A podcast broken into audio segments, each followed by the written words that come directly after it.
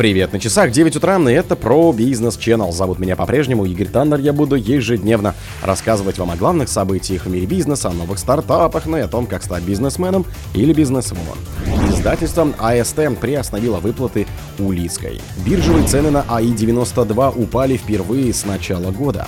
Основатель Баринг Восток опроверг признание вины в российском суде. Индийская и японская компании поругались из активов в России.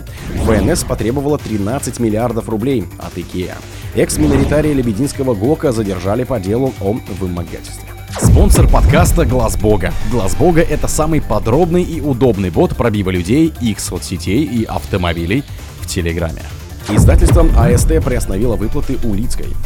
Издательство АСТ приостановило выплаты писательницы Людмилы Улицкой из-за заявлений о переводе авторских отчислений на Украину, заявили в пресс-службе издательства. В связи с заявлением автора о переводе авторских отчислений на Украину издательство АСТ приняло решение о приостановке любых выплат по всем договорам с Улицкой до прояснения ситуации и возможных официальных разъяснений со стороны автора относительно адресатов денежных отчислений с проданных книг, говорится в сообщении.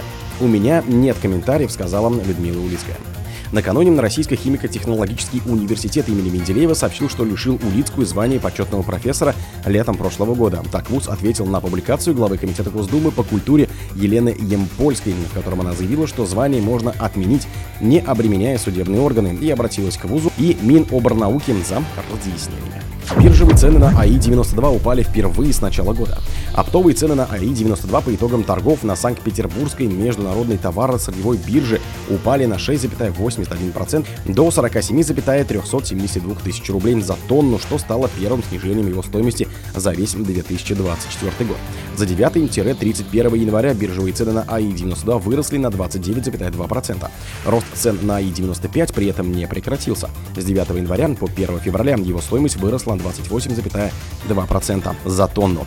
Ускорение роста оптовых цен на бензин в январе началось на фоне приостановки работы технологической установки на нефтеперерабатывающем заводе ООО «Лукойл Нижегород нефтеоргсинтез» из-за инцидента. Ранее 21 декабря 2023 года «Лукойл» сообщил о ликвидации пожара на установке. Установленная мощность переработки нефти на НПЗ компании составляет 17 миллионов тонн в год.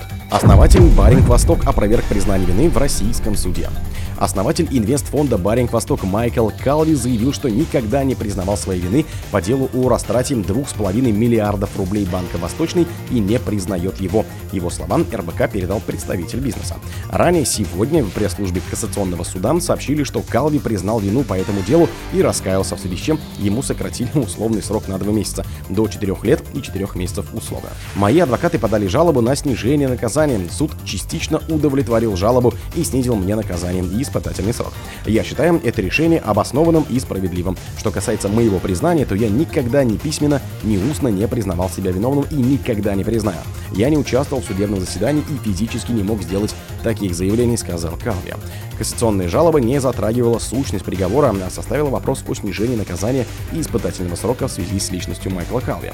Суд частично согласился с доводами защиты, сообщил его адвокат Тимофей Гридев. Индийская и японская компания поругались из-за активов в России. Одной из причин развала сделки японской корпорации Sony с индийским The Entertainment Enterprises Ltd, общая стоимость которой оценивалась в 10 миллиардов долларов, стало наличие у последней активов в России. Они стали помехой, так как заключенное в 2021 году предварительное соглашение о слиянии содержало запрет на участие в сделке компаний и стран, попавших под санкции США. Об этом сообщил агентству Reuters, ознакомившийся с перепиской руководителей двух компаний. По данным агентства, в отправленном 5 января 2024 года письме исполнителя исполнительного вице-президента по корпоративному развитию и слиянию и поглощению Sony Pictures Entertainment Эрика Моррена отмечалось, что Zell не разорвала связи с четырьмя ранее созданными ею в России дочерними компаниями, специализирующимися на производстве и распространении контента. ПНС потребовала 13 миллиардов рублей от IKEA. Межрегиональная инспекция по крупнейшим налогооплательщикам номер один ФНС потребовала через суд взыскать 12,92 миллиарда рублей с Икея Торг. Карточка дела опубликована в базе арбитражных дел. Икея Торг – одна из структур шведского мебельного ритейлера Икея и поступил в суд 30 января. Его пока не начали рассматривать. В картотеке не уточняется суть претензий к Икея. Магазины Икея в России приостановили работу в марте 2022 года, вскоре после начала России военной операции на Украине. Компания окончательно закрылась в августе. МТЦ Мега продолжили работать. В 20-23 годах ФНС выиграла арбитражные дела против грузовых компаний, услугами которых пользовались крупные компании Икея, Nestle, Mars, Coca-Cola и другие. Экс-миноритария на Лебединского ГОКа задержали по делу о вымогательстве среду, 31 января, сотрудники полиции задержали бывшего миноритария Лебединского ГОКа Андрея Буркина по подозрению в вымогательстве, совершенном группой лиц. Об этом рассказал источник, знакомый с ходом следственных действий. Информацию подтвердили еще два источника, знакомый с конфликтом вокруг выкупа акций предприятия и источник, знакомый с обращением компании в правоохранительные органы. По словам собеседников, Андрей Буркин был задержан в Белгородской области, где он и проживает. С заявлением о вымогательстве обратились правоохранительные органы представители владельца Лебединского российского ГОКа компании «Металлоинвест». В компании объяснили факт обращения в правоохранительные органы с защитой законных прав и интересов предприятия, его сотрудников и партнеров. Причиной подачи заявления о вымогательстве стала систематическая деятельность по распространению множественных клевенческих публикаций о предприятии и ложных доносов. Компания категорически не приемлет тактику вымогательства, угроз и шантажа, заявили в пресс-службе Металла Инвеста. О других событиях, но в это же время не пропустите. У микрофона был Игорь